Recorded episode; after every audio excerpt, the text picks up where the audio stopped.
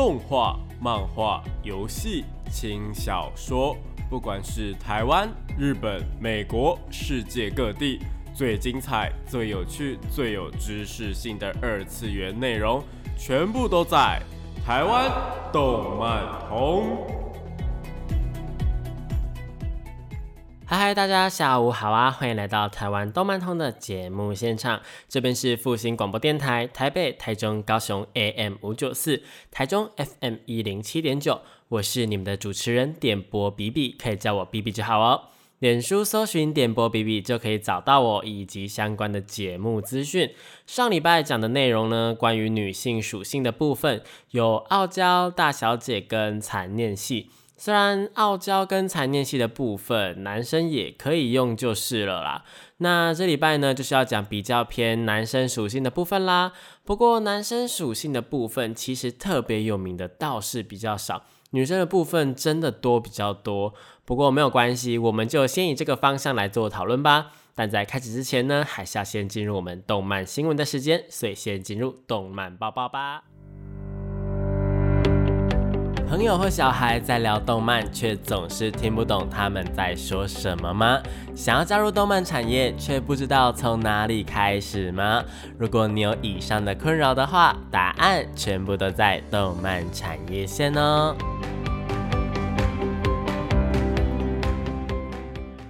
迎来到动漫产业线这个单元。这个单元呢，会跟大家科普一些动漫的知识，有专业的知识，像是动漫这个产业的相关事项，又或者是一些动漫的术语、常识等等。每个礼拜呢，都会有不一样的内容呈现给大家，记得准时收听哦。那上个礼拜呢，跟大家说完傲娇、大小姐还有残念系，不知道大家有没有了解这些属性的呢？那这个礼拜呢，因为要跟大家聊男生属性的部分。想破脑袋，终于想出了几个比较知名的属性。那这些属性啊，因为是性别专属，所以也会有对应的属性。什么意思呢？我们听下去就知道喽。不过在正式开始之前呢，先跟大家说一下，为什么我们要聊属性这件事情，以及为什么要了解属性呢？嗯，除了平常怕说在跟别人讨论作品或是一些东西的时候呢，呃，不清楚在说什么之外，更重要的一点是，如果你想要进入动漫领域的行列工作啊，不管你是想要当创作者，或者是编辑，又或者是评论家，进入出版的行列等等，所有的动漫领域的工作呢，你都必须要了解这些东西，才可以有所发挥。像是如果你是漫画家好了，你在创作角色的时候呢，就必须要知道说有哪些东西是比较吸引观众的，而这就是所谓的属性的问题啦。啊，就算你没有想要加入这个行列也没有关系，了解属性是什么之后呢，就跟你学习国文、数学一样，就能够更享受作品以及作者想要带给你的一些魅力呀，可以说是百利无一害哦。所以学习属性是非常重要的一件事情。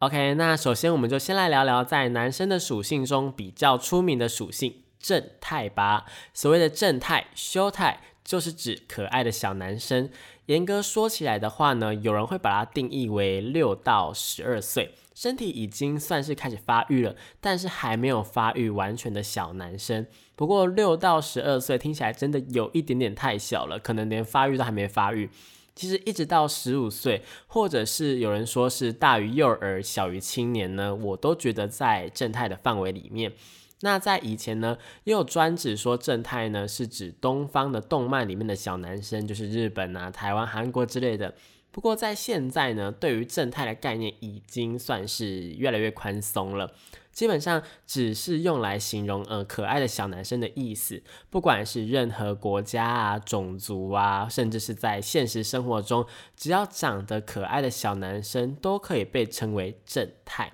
那正太的起源呢？目前呢，目前比较多人的认为的说法呢，是因为日本有一位漫画家横山光辉呢，他所创作的一本蛮有名的漫画叫做《铁人二十八号》。里面的主角呢，就叫做金田正太郎。金田正太郎，他就是一个可爱的小男生，穿着西装加上短裤。那也因此呢，有人认为说，标准的正太呢，短裤应该是一个必备的条件。不过现在看起来，这真的是多余的啦，并不需要这个条件就是了。不过呢，他叫金田正太郎，那为什么叫正太呢？这一点呢，可能就比较不清楚了。不过正太这个东西呢，确实我是也是认为说是从这边来的。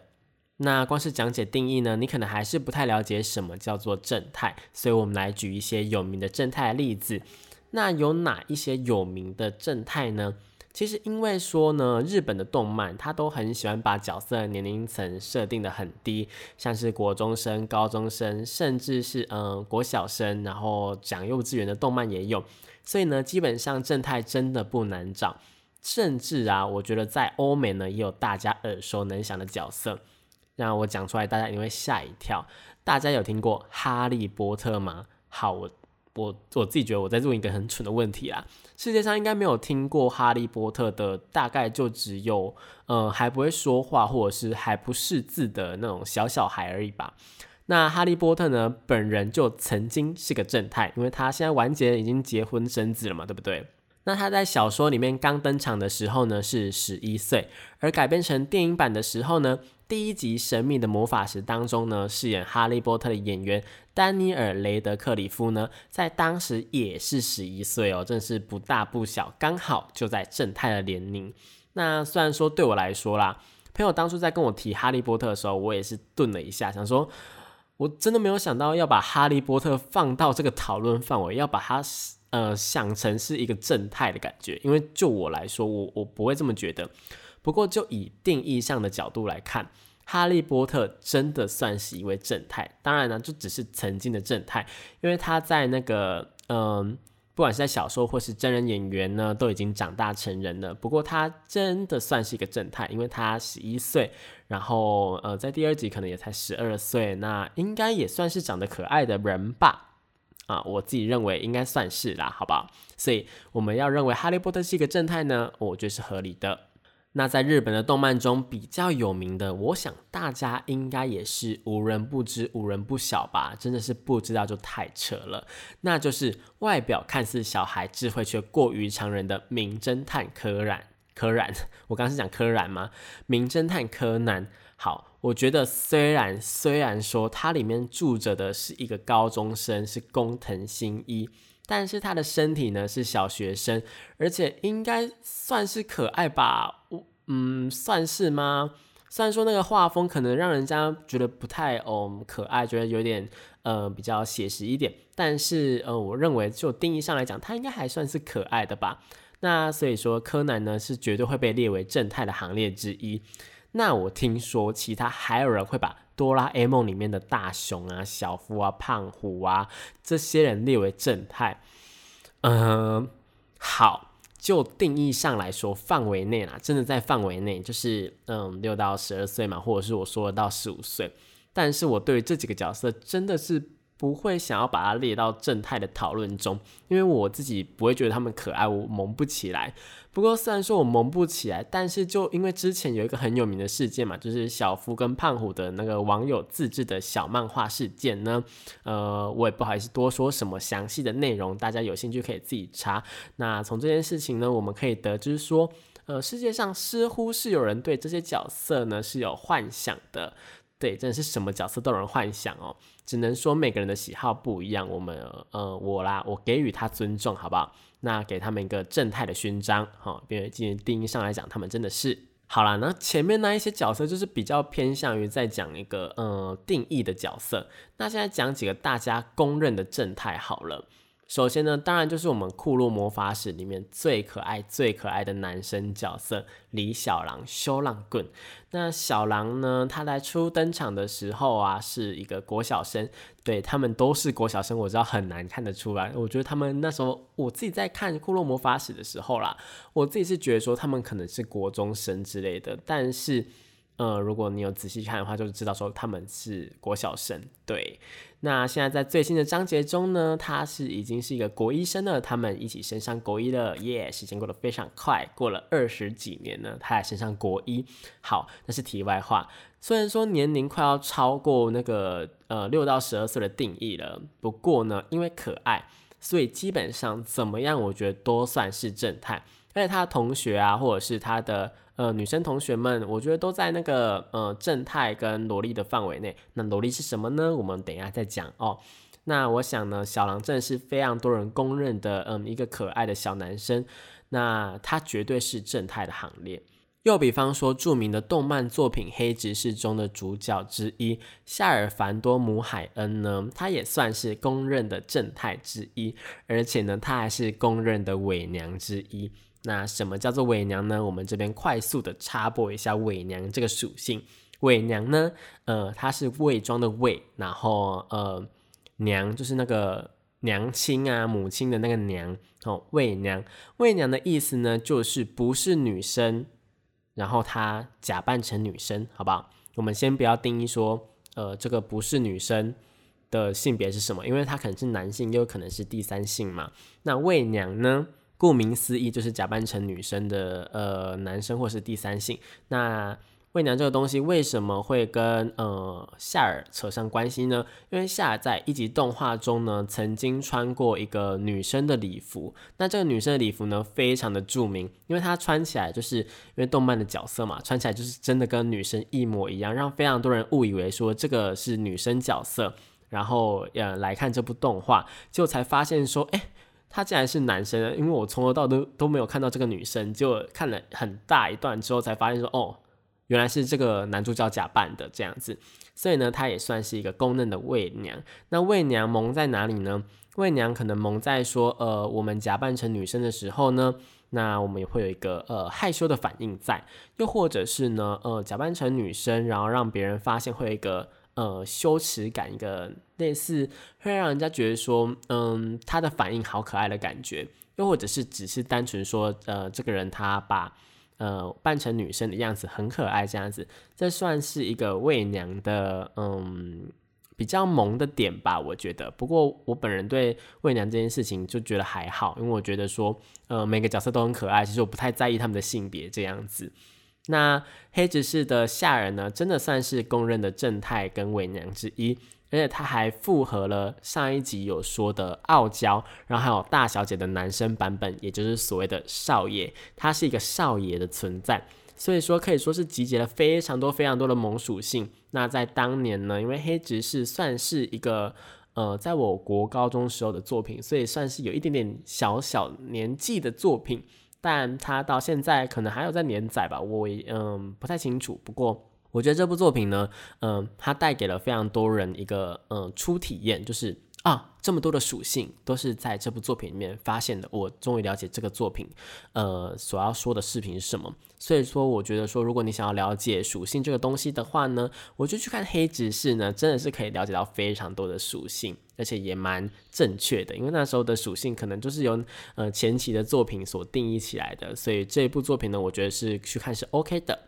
那另外还有呢，像是猎人里面的小杰跟奇亚，小杰跟奇亚，我想大家应该也都知道吧。虽然说猎人就真的是呃被拖更了很久很久，到底什么时候才要更新？库拉皮卡到底什么时候才要下船？好，这我们可能真的呃有生之年可以看到就不错了，好不好？那甚至是宝可梦，也就是以前称为神奇宝贝的动画里面呢，那个主角小智，不知道为什么每一年新的动画出现的时候，永远出发的时候都是十岁，所以其实小智一直都在正太的行列里面，他就好像是永远不会长大一样。那近期宝可梦新的动画《宝可梦旅途》中呢，也多了一位小伙伴，就是我们的小豪啦。那两个人呢，因为应该算是同同一个年纪吧，所以两个人呢都是属于正太的范围里面。不过，比起两位主角的发挥，我想更多人想要看的应该是宝可梦本身，他们可爱的样子，或者是他们呃宝可梦精彩的对战吧。好，那聊到这边呢，我们就先休息一下，等一下再补充一些关于正太的内容，然后我们就要进到下一个属性来。那我们来听一下我们刚刚提到的宝可梦旅途的片头曲，那也是我个人相当喜欢的一首歌，由 After the Rain 所演唱的 One Two Three。到台湾动漫通的节目现场，这边是复兴广播电台，台北、台中、高雄 AM 五九四，台中 FM 一零七点九，我是你们的主持人点播比比，脸书搜寻电波比比就可以找到我哦。那刚刚那首歌呢，是宝可梦旅途的片头曲，由 After the Rain 所演唱的 One Two Three。那这首歌呢，到目前为止，嗯，官方一共有三个版本，每个版本都不太一样，它的味道啊、风格都不太一样。有兴趣的朋友呢，都可以去查查看哦，因为我觉得都还蛮好听的。那关于正太呢，还有几件事情。那第一件呢，就是就算正太呢超过他的年龄范围呢，还是有正太的存在的。什么意思？这个东西呢，就被称为说是万年正太。那万年正太的意思呢，就是刚刚讲的超过他的年龄范围，不过他的外表看起来还是正太。什么外表看似小孩啊，他就是个正太这样子。那或者是因为什么原因呢？所以他的外表没有变得正太。那这个部分呢，就是比较嗯动漫范围的事情了。像是这个作品里面呢，可能就有非常多的种族啊。那因为种族的关系呢，那是很常出现的，像是吸血鬼啊、呃妖精啊、哦神明啊，或是什么鬼怪啊这些嗯长寿的种族，或者是人类，或者是嗯不一样的事物。那他们正太的年龄范围呢，可能就会拉得很广很广。像是吸血鬼，他可能要呃五百年的时候呢，才会长到人类可能七八岁的样子之类的。我只是随便假设这样子。所以呢，他们就会被呃说是外表不会变啊，然后他们外表看起来就是非常可爱的小男生。因为动画或是漫画中呢，很常会把吸血鬼跟妖精这种长寿的种族呢，设定成是呃长相都会非常俊美，长得都会非常甜美这样子，所以呢会被称为说是万年正太，因为他们的外表呢看起来就是可爱的小男生，不过实际上他们的年龄呢真的是已经超出很大很大的范围了。那还有另外一个情况啦，就是看起来很年轻而已。那这个看起来很年轻的而已的这个状况呢，在现实生活中也有，会被称为说像是童颜呐，或者是娃娃脸的部分。不过这个在本质上面来讲有很大的不一样，因为呢，呃，童颜或是娃娃脸呐，它看起来很年轻的部分，可能就只是在脸的部分而已。关于正太呢，它其实还有一些细微的定义，就是呃，正太它除了看起来像是娃娃脸，像是童颜，像看起来很小很可爱的小男生之外呢，他可能还需要有一点点就是比较呃比较弱小、比较矮小，或者是比较嗯虚弱的样子呢，也有人说是一个定义。不过我觉得就是可能他看起来就是真的要比较柔弱一点点这样。那这些细小的差别，可能要留给你们自己去体会一下了。因为像是现实生活中有非常多人是所谓的童颜啊、娃娃脸，但是他的肌肉啊，真的是非常发达这个样子。所以呢，正太呢，绝对呃不是跟童颜或是娃娃脸画上等号的。只是呢，在正太的部分呢，它是一定有童颜或是娃娃脸，但是童颜跟娃娃脸呢，并不等于说它是正太哦。嗯，这点是你们需要去体会或者是去了解一下的。那最后关于正太呢，还有一点就是女生里面的正太呢，这种情况则被称为萝莉。那萝莉呢，就是形容可爱的小女生。所以一开始萝莉的定义呢是到十六岁啦，不过呃可以算是到青少年的阶段。不过近年来作品的年龄都有呃下降的感觉，而且到高中生的阶段的时候呢，其实已经可以算是少女了。所以后来年龄的定义呢，被普遍认为说跟正太差不多，那也跟上面的正太一样啊。萝莉也有所谓的万年萝莉，也就是看起来说像是小女生，不过可能因为种族啊或是其他原因，所以年龄其实很大了。那萝莉跟一个很常听到的萝莉塔又有什么关系呢？那这两个东西呢，其实在现代社会来讲，可以算是完全不一样的东西，但是就某种意义上来说呢，它其实也是同一个东西。好，为什么呢？因为萝莉的起源呢是恶意的美国作家所写的一本小说，小说名字就叫《萝莉塔》，那它的女主角呢名字也叫做萝莉塔。对，萝莉塔这个词呢算是呃罗拉的昵称，呃，什么意思呢？在西班牙语中呢有一个词尾呢叫做伊塔。伊塔有点类似于说是日本的酱，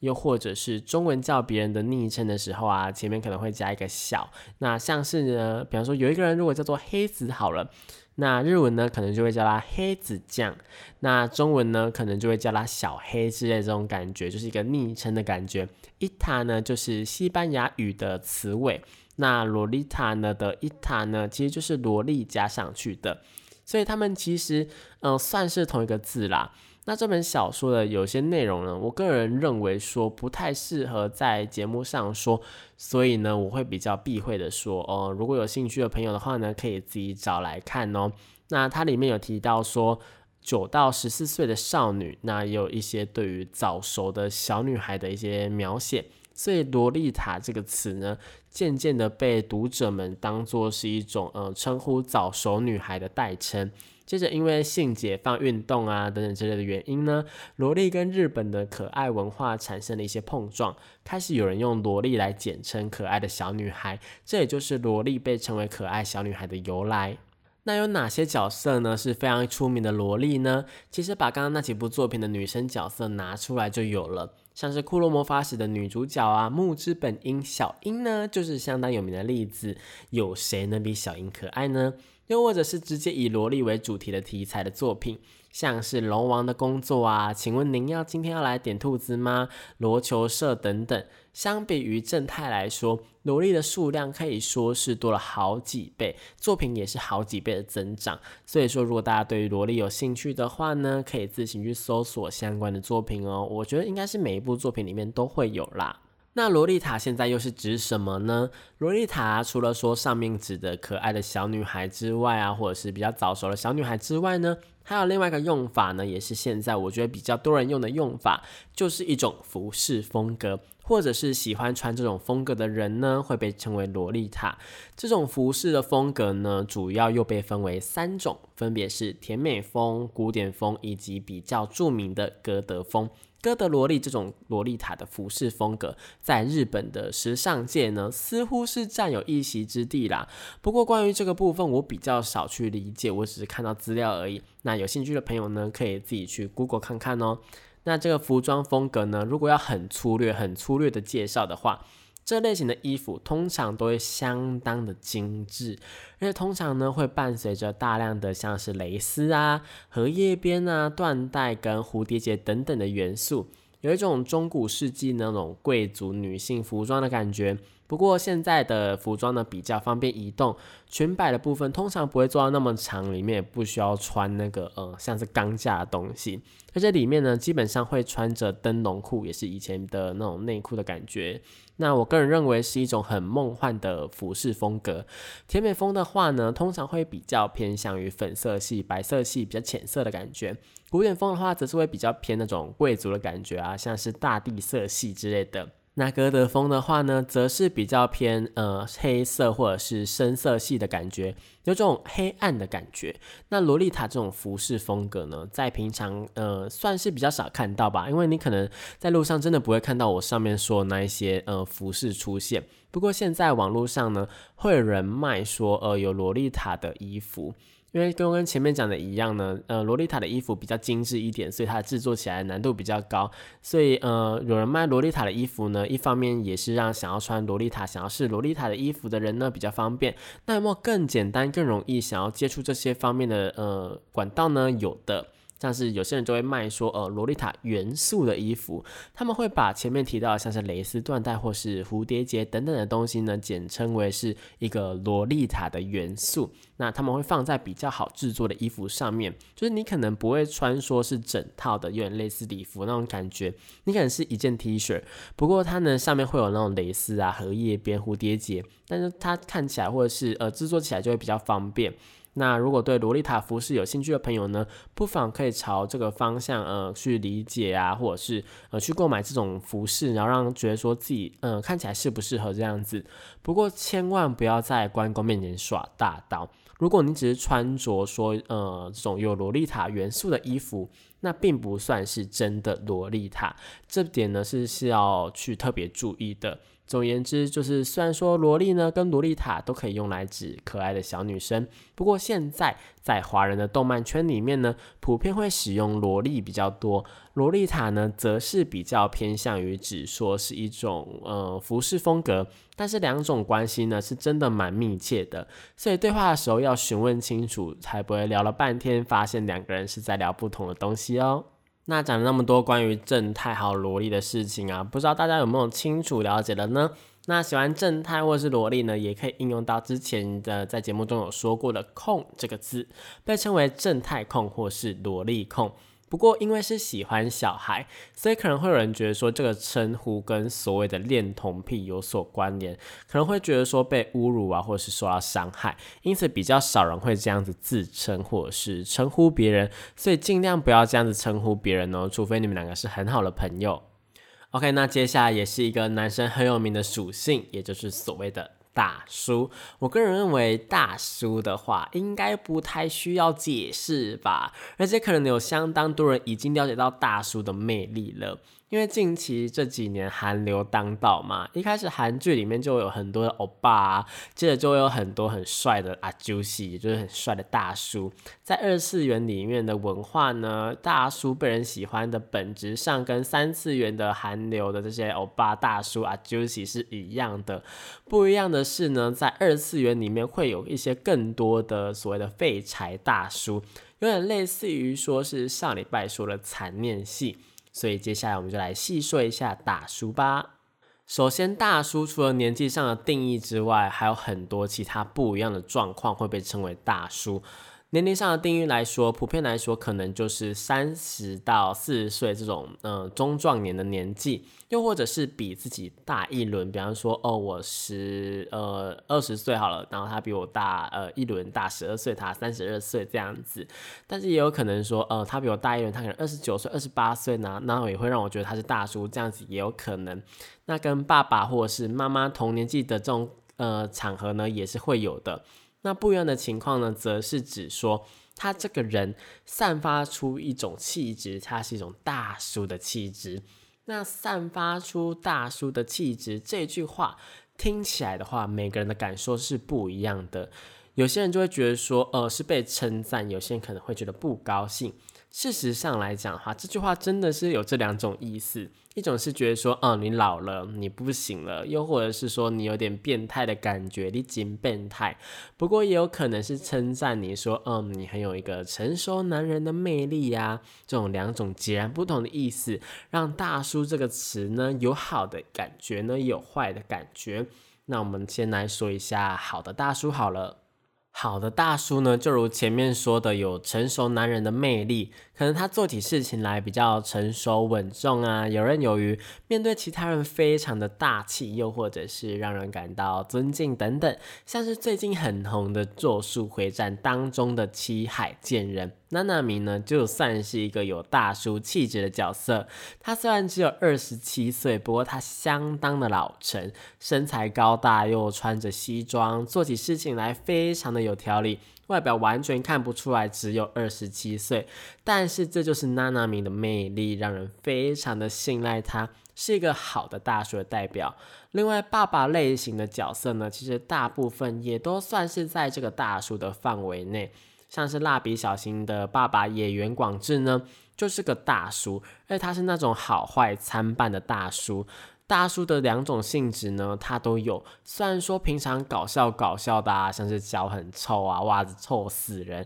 喜欢躺在电视机前面喝啤酒啊，抓肚子，让人感觉就是很有中年大叔的颓废感。但是遇到事情时都会非常的认真，而且虽然看起来很好色，但是他对于美牙却是一心一意的对他好。这些事情你们知道吗？几乎每一次的电影版都会看到广志非常帅气的模样，为人家人呢，他非常努力认真的模样，让他不只是个好爸爸，更是个帅气的大叔。是一个年龄跟行为都非常大叔的大叔。那不好的大叔代表的话呢，大家可以自行的去搜索《银魂》这部作品。那里面有一个长谷川呢，就是马达欧，他可以说是集结了所有不好元素的大叔。但是那个模样真的太悲惨了，我不好意思再对他多说些什么，我只能说他真的是个呃废柴残念系的大叔代表。那关于大叔还有一个东西，就是完全不是大叔的大叔，也就是拥有大叔心的人。那关于这一点呢，我们等等回来呢再继续说。我们现在听一下有有虽然不到大叔年纪啊，但是却是个帅大叔的《咒术回战》，呃，他的片头曲。由 EVE 带来的《回回奇谈》，欢迎回到台湾动漫通的节目现场，这边是复兴广播电台台北、台中、高雄 AM 五九四，台中 FM 一零七点九，我是你们的主持人电波 BB，脸书搜寻电波 BB 就可以找到我哦。那刚刚这首歌呢是《咒术回战》的片头曲 EVE 回回奇谈。那刚刚提到所谓的大叔星，大叔星简单来说呢就是少女心的大叔版。大家应该都清楚什么叫做少女心吧？简单的来说，就是会做出像是少女的行为啊，有少女的思考模式的人，像是喜欢可爱的东西，喜欢吃甜点，对于恋爱的幻想呢，总是心花朵朵开之类的，轻飘飘粉红色的感觉就是所谓的少女心。而大叔心呢，就是做什么事情都跟大叔一样，会有大叔的思考模式的感觉。那这边的大叔的思考模式呢，比较偏向于是一个不好的大叔的方向。比方说，是可能对于呃世上说的一切都很无感啊，很厌世啊，又或者是会让人家有那种你是变态的感觉，你仅变态尴尬。那行为上呢，可能就会像是野原广志一样啊，不在意别人的眼光啊，呃，路上随时随地挖鼻屎啊，放屁抓屁股，躺着很像废柴这种感觉。然后以上这两种心呢，不管是少女心还是大叔心，都是用来形容呃不是少女呃不是大叔的人身上。你可以说少女可能拥有大叔心，大叔可能拥有少女心，但不会说少女有少女心或者是大叔有大叔心，因为他就是少女或者是大叔本人了。这样懂吗？那有大叔心是一个好事吗？基本上来讲啦，拥有大叔星的角色呢，比较偏向于是一个嗯搞笑角色的感觉，而且在女生的角色呢会比较明显。因为说，如果一个美少女啊在路边不在意别人的眼光，然后抓屁股。那种感觉一定会觉得很违和吧？不过最常看到的用法呢，其实是一群美少女里面呢，有一个大叔心的角色，他会肆无忌惮的去吃其他美少女的豆腐，就仗着说他自己是女生，所以吃女生的豆腐没关系的感觉，这种感觉，然后就被这些女生说啊讨厌呐，讨厌呐这种感觉。但是他们其实呢，都是很好的朋友啦。嗯，在观众看来就会觉得说，哦，可能是一个福利画面这样子。那反过来说呢，也可以说是一群女生里面比较大辣辣感觉的女生，那种在现实生活中班上会有一堆哥们的女孩子。虽然说大辣辣的女生在跟大叔心的女生的定义上，或者是感觉上来讲，还是有点不太一样，就是了。不过如果你觉得大叔心很难去想象的话，你可以朝这个方向去想就是了。那这些角色呢，也会拥有上次所说的一个反差萌，就是明明就长得很可爱，怎么会这样子？不过这种感觉反而会让人家觉得说，呃，更亲近啊，或者是让人觉得说他很好笑之类的。其实拥有大叔心这样子，对于角色是一件我觉得不算坏的事情，就是反而会让他在这些众多的角色里面更加的突出了。不过近期有一个很出名的动漫，里面的大叔星就是真的大叔星，什么意思呢？因为这部动漫里面的角色呢，是从大叔被变成少女的，所以他们货真价实的拥有着大叔心，但是他们却拥有着少女的外表。那这部动漫呢，就是后街女孩。这部作品真的会让人家很错乱，因为封面上的美少女呢，全部都是因为他们在黑道里面。犯了错，结果被老大抓去泰国变性，被变成了偶像团体来帮黑道赚钱赎罪的大叔。说是大叔啦，不过他们其实也才二十几岁而已。但是漫画的形象啊，以及外貌呢，都让他们有一个大叔的感觉。而且虽然说是这么荒谬的剧情，他们还真的走红了，让他们本人不知道该高兴还是难过。是一部呢，可以让你抒发压力非常搞笑的作品。我个人最喜欢的呢，就是他们在卖力的在舞台上面演出啊，非常可爱的唱歌之后呢，下一幕马上在房间里面像是小混混一样呢，蹲着怀疑自己刚刚到底在干嘛的画面，真的非常的舒压。这部后街少女推荐给有压力大的大家。那呃，这部后街少女呢，造成人家混乱的还有另外原因，就是因为这些。大叔被变性成少女了，那他们到底是少女还是大叔呢？到底是男是女，非常难分辨。然后在那种呃，像是呃有性别的呃动漫角色投票，像是呃最著名的男性角色动漫前十名，又或者是最著名最可爱的女性角色前十名那种排行榜当中，这种动漫角色排行榜当中呢，他们到底应该要参加男生性别的角色，还是参加女生的呢？或者是他们两边都可以参加呢？这一点在当时其实是有一个话题存在的啦。那呃，这部《后街少女》我是真的非常推荐给压力大的大家，因为我真的觉得非常的舒压。OK 哈，那关于属性的部分呢，我们就先讲解到这边。那不知道大家有没有特别喜欢哪一个属性呢？如果有想要推荐我属性的话呢，也可以在我的脸书粉丝团留言跟我说哦。我们可能日后就会在节目上面跟大家嗯讨论啊，讲解这些呃属性的部分。那我们因为时间的关系，所以我们接着先进行下一个单元吧。将想说的话送到你的心坎里，超时空放送。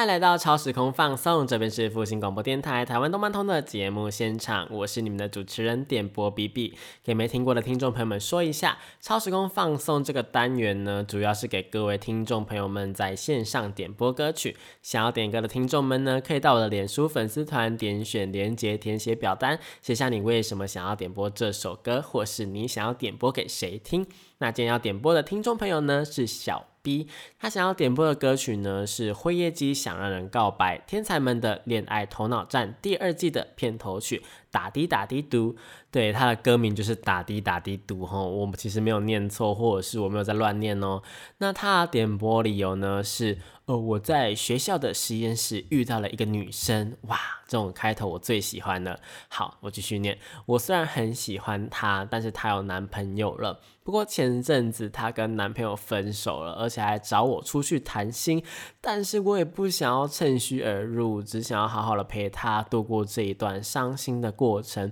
最近他似乎有点走出来了，好想要知道他对我有什么样的想法，我能不能有机会跟他在一起，或者只是我多想了呢？那这样的感觉让我觉得好像这一部《灰夜姬想让人告白》一样，不清楚对方到底喜不喜欢自己，只能够不断的试探。不过就算没有办法在一起，跟他在一起说话，或者是有什么互动，就让我觉得很开心了。不知道 B B 有什么想法呢？